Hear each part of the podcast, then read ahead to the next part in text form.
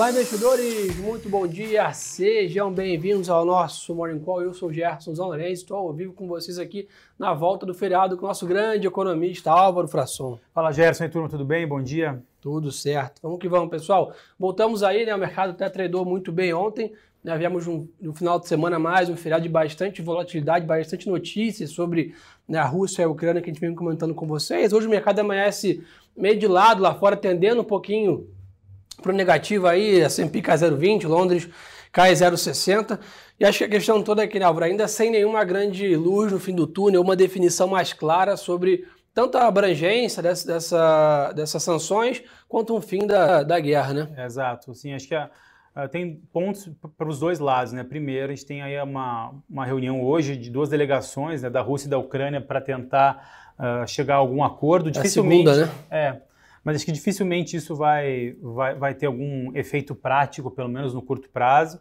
Uh, vale lembrar que hoje de manhã o governo da Suécia uh, alertou para que caças russos invadiram o espaço aéreo da Suécia. Vale lembrar que na semana passada Putin teria uh, ameaçado né, a Suécia e a Finlândia com uma invasão caso eles entrassem na OTAN durante o conflito. Então acho que o, o, o, o, clima ainda está longe de ter alguma, algum tipo de, de, de, apaziguar os ânimos. Né? Então, acho que a tensão ainda vai continuar e os efeitos nos mercados ainda permanecem com alta, principalmente nas commodities, sobem bastante. Né?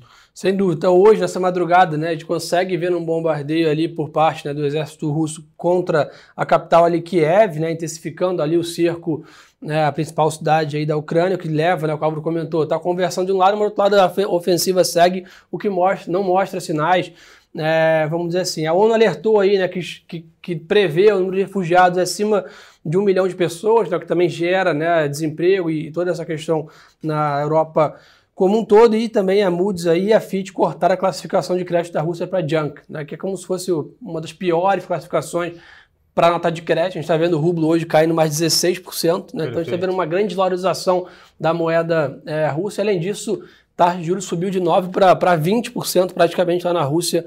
Né, o Putin tentando defender parte dos seus ativos, mas né, praticamente contra um tsunami do mundo todo. Né? Perfeito. Acho que esse nível de sanções econômicas está fazendo uma pressão muito grande, né? não só por parte do, dos governos, mas também dos entes privados. Então, diversas empresas estão parando de produzir ou fazer serviços para a Rússia.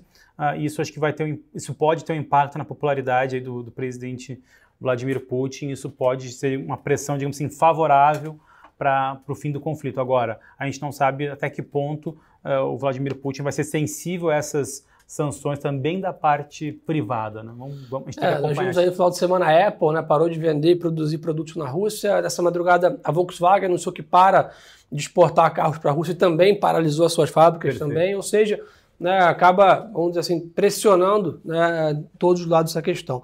Como o Lauro já adiantou muito bem, mais um dia forte das commodities, petróleo sobe 2,30, aí 113 dólares né, o barril, só para vocês terem uma ideia, né, o Brent está na máxima desde 2013 e o WTI está na máxima desde 2008, aquele ano que falou-se tanto do petróleo, é, ou seja, né, isso na teoria, por um lado, é muito bom né, para a Petrobras, por exemplo, as demais empresas aqui indexadas ao óleo, por um outro lado, né, Álvaro, gera uma pressão inflacionária é, na matriz energética do mundo forte, né? Ah, perfeito. É, acho que o Brent WTI negocia ele próximo de 115 dólares o barril, né? No ano, ambos já acumulam uma alta aí próxima a 50%, fora todo o movimento altista é, dos últimos dois anos.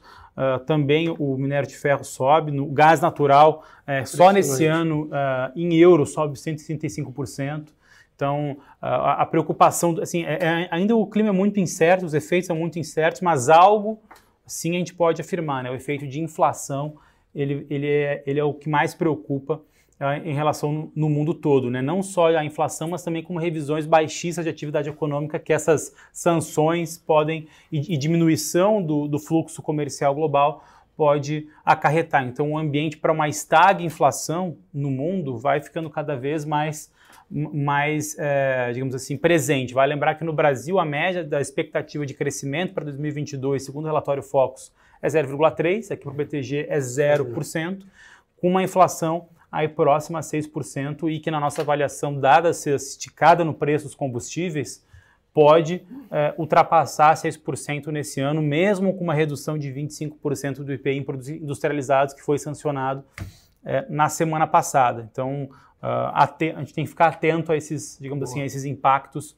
na inflação, porque isso pode pressionar o speech dos bancos centrais, né? Porque vai lembrar que ontem o Powell falou na Câmara dos Deputados, hoje fala no Senado, a gente tem Cristina Lagarde e daqui a é, 10, 15 dias a gente tem também Copom Chegou aqui março, no Brasil. Né? Chegou março, então uh, esse pós-carnaval bem quarta aí, vai ter Copom aqui e o Fed provavelmente começa o ciclo pelo que tudo indica, é 0,25, né? Pelo que o Paulo deixou meio que aberto ontem. Exatamente, sim. A gente fez uma nota ontem aqui, do, é, pelo, escrito pelo Arthur Mota. A gente vê praticamente dado como certo uma alta de 0,25, então afasta muito aquela possibilidade de 50 base points. Acho que ele que... não quis tomar o risco, né? Exatamente, ele não quis tomar o risco, então acho que é melhor fazer uma, uma, uma, uma um aumento gradual da taxa de juros lá nos Estados Unidos uh, até, até pelos impactos em expectativas de atividade que isso pode, que a guerra pode ocasionar. Então, acho que esse é o primeiro ponto. Uh, vale lembrar que hoje de manhã a gente teve aí é, o índice de preço ao produtor na zona do euro que veio o dobro do esperado, né? Então isso é, acho que é bem significativo. Uh, o mercado esperava um, o PPI, né, que é o índice de preço ao produtor, Sim. de 2,8 para o mês de janeiro, 5,2. veio de 5,2. Hoje, inclusive, às 9h30 vai ter a divulgação da ata do, do Banco Central Europeu, que pode também trazer mais detalhes sobre a reunião, mas fica a vida cada vez mais difícil para Christine Lagarde, para Powell, e aí, consequentemente, o Brasil acaba uh, sendo impactado, né? Como acho que o presidente do Banco Central, Roberto Campos Neto, fala seguidamente, né? Que o Brasil acaba tendo essa inflação importada, isso vai impactar aqui, mas nas expectativas de Copom para março ainda não Segue. foram alteradas, mantém em 100 pontos base a expectativa de alta de Selic para a próxima reunião. acho que os bancos centrais começaram a ter um fôlego com, né, a, vamos dizer assim, uma redução ali de impacto da pandemia, uma volta do ciclo industrial, vem essa guerra e agora cria toda todo esse ambiente de incerteza de novo né, é. para o mercado. É que acaba colocando o mundo, digamos assim, num corner, né? Porque se de um lado. Porque antes você tinha uma, um, um mundo todo, aliás, o mundo ainda está crescendo acima do seu potencial. Uh, e as expectativas para um, dois anos, claro, era de voltar uh, uh, o crescimento para o seu crescimento potencial. E aí, a partir disso, uma, uma, uma, contração gradual da política monetária. Agora, com a guerra, você tem uma aceleração da pior das expectativas de crescimento e uma aceleração da inflação pelo você outro lado. Você tem menos poder aquisitivo de um lado e do outro lado ainda produtos mais caros porque as commodities estão subindo. Então, Perfeito. é a equação, a pior das equações é para criar riqueza. Né? possível, exatamente. E aí, aí os bancos centrais ficam naquela, naquela sinuca de bico. Poxa, eu aumento os juros para controlar a inflação ou aumento menos os juros para não deixar a atividade contrair, ou a expectativa de atividade não contrair muito. Então, esse é o Isso. corner que eles estão vivendo nesse momento. E aproveitando só para terminar o giro aqui de commodities, tá? A minério de ferro também sobe em Singapura para o maior nível em seis meses, tá? Então 160 dólares a tonelada, que também é um grande, né? Vamos dizer, membro da parte de inflação também, é o minério de ferro, então ponto importante para a gente ficar de olho nessa questão também. O Álvaro deu uma palhinha da agenda já, então é importante a gente ficar de olho. Vou aqui nos horários, tá? Nove e meia da manhã tem né, a ata aí do BCI, do Banco Central Europeu. Dez e meia da manhã, seguro-desemprego nos Estados Unidos, que é o dado tradicional de quinta-feira, e ao meio-dia tem duas coisas para ficar de olho. A primeira, PMI de serviço nos Estados Unidos, e eu acho que o principal para né, acompanhar, sem dúvida, aí é a fala do Congresso aí no Powell ao meio-dia também. Então, uma agenda carregada aqui né, pela manhã, hoje volta mais liquidez, né, o Bovespa volta a negociar normal hoje é, nos horários, então é importante a gente ficar de olho. Nessa dinâmica, a gente está vendo o Bitcoin sofrendo um pouco mais do que a média, tá ali, até teve uma, uma boa recuperação, mas hoje sofre um pouquinho mais, cai 1,33 ali, 43 mil dólares. Seguiu, né, essa dinâmica de ativos de risco, vamos dizer assim, se recuperando né, nesse momento, mas o mercado está né, no momento de aversão a risco meio que global, e aí né, favorece um pouco o dólar e as demais moedas de reserva de valor vamos dizer assim. E aproveitando isso, esse Y está para cima. Então o dólar está ganhando espaço hoje é, lá fora, na fixa americana, que tomou uma porrada importante. Né? Veio de 2 para 1,85 ali na mínima ontem. Exatamente. É assim, eu acho que é um movimento natural, né? Acho que nesse movimento de aversão a risco, né, os fluxos acabam correndo para as treasuries e aí a taxa acaba caindo. Então, esse é um movimento natural. E também para dólar. Então, DXY geralmente também acaba valorizando nesse movimento. Até impressiona o real está bem apreciado ainda nesse, nesse, nesse segmento como um todo, né? É, de novo, assim, a gente, talvez num primeiro momento, enquanto as sanções ficam na parte econômica, uh, essa saída da Rússia, digamos assim, dos índices de, de, emerging, de emerging markets pode favorecer um pouco o Brasil. Não é muito, não, porque a Rússia já tinha um percentual pequeno nos, nos índices, e aí no rebalanceamento respinga um pouco em Brasil, mas não é tão Sim. significativo assim. Agora, se o, o, clima esquentar lá fora, se o conflito de fato entre OTAN e Rússia partir para o campo bélico, não apenas econômico, aí talvez o fluxo possa sair dos países emergentes, inclusive o Brasil, e a gente vê um movimento aí talvez um pouco mais difícil para real e bolsa. No entanto, não é o que está acontecendo. Boa. E pessoal, só para explicar aqui novamente, na, na, renda fixa, a dinâmica é inversamente né, proporcional da bolsa. Então, quanto mais demanda tem, mais a taxa cai. Por isso que a gente fala que a Treasury fechou, muita gente comprou renda fixa, tem mais demanda, o pessoal vende com menos taxa. Diferente da bolsa, quando tem mais demanda, mais sobe o preço. É inverso essa conta. Agora vamos para o Brasil? Vamos falar lá. um pouco aqui. O Bovespa ontem fechou aí próximo da máxima do ano, 115.174 pontos. Né, a gente está vendo o EWZ, que é o ETF do Brasil lá fora, Nova York, negociando hoje com uma leve alta, aí subindo 0,35. E o destaque aí fica de novo, claro, Petrobras e Vale puxando aí o barco junto com essa alta do minério e do petróleo aqui, favorecendo as duas companhias. Álvaro, aproveitar sua presença aqui para a gente comentar o seguinte, nessa né, alta toda do petróleo, a gente estava conversando aqui um pouquinho antes sobre antes de começar o call, né, o presidente do Senado, Rodrigo Pacheco, disse que vai retomar já na próxima semana projeto sobre os combustíveis, que é uma pauta importante para a inflação e para a Petrobras. Né? É, tem dois projetos em pauta, né? Acho que a, a PLP da, do Fundo de Estabilização dos Preços aí, que faz, taxa ali exportação para você fazer um, um fundo de amortização do preço internacional é, do combustível e também a redução do ICMS, né, imposto ali dos estados sobre combustíveis.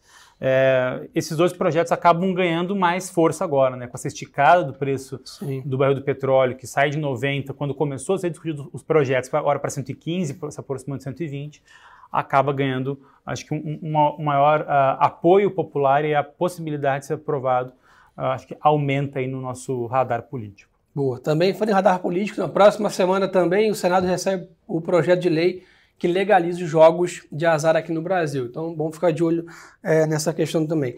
Na parte da pandemia, né, acaba que noticiário de, de Ucrânia e Rússia tomou 99% do, do news flow aí que a gente acompanha, mas a pandemia ainda é vigente, né, a gente ainda está né, em estado de alerta sobre isso. A gente está vendo algumas notícias positivas em relação à flexibilização né, das máscaras principalmente aí Rio de Janeiro já, né, provavelmente sinalizando alguma coisa para a semana que vem. São Paulo disse que vai aguardar um pouco mais os efeitos pós-carnaval da curva para depois tomar alguma decisão. Mas acho que isso, cada dia mais o risco de lockdowns e pandemia vai ficando lá na, na cauda do, do investidor. Perfeito, né? perfeito, é isso aí. Pessoal, na parte corporativa, agenda mais esvaziada, temporada de balanço já, né, indo para o seu final. Temos aqui né, poucos resultados saindo hoje. Temos a S Brasil, que divulga após é, o fechamento dos seus números.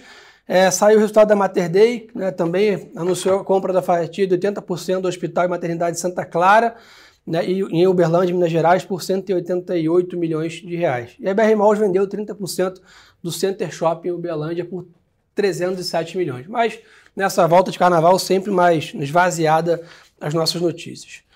Ah, o pessoal perguntou aqui se, se a gente, dá, né, a gente já comentou aqui que o Copom deve manter uma alta de 1 Exato. aí na próxima. Você acha que, que ele vai, dado essa. Havia muita expectativa que ele provavelmente ia dar essa alta de 1 e ia sinalizar né, o, o, final do ciclo, vamos dizer assim. Você acha que ele vai ser mais cauteloso como o Powell, né, deixar mais em aberto o cenário agora, dado essa incerteza com a Ucrânia e a Rússia? Pois é, até estava conversando hoje com, com o time aqui antes do, do Morning Call. Acho que tem um espaço para o Banco Central ser hawkish mesmo Uh, o Banco Central do Brasil ser hawkish, mesmo ele já indicando no último comunicado a redução do pace. Porque o mercado hoje precifica 100 pontos base.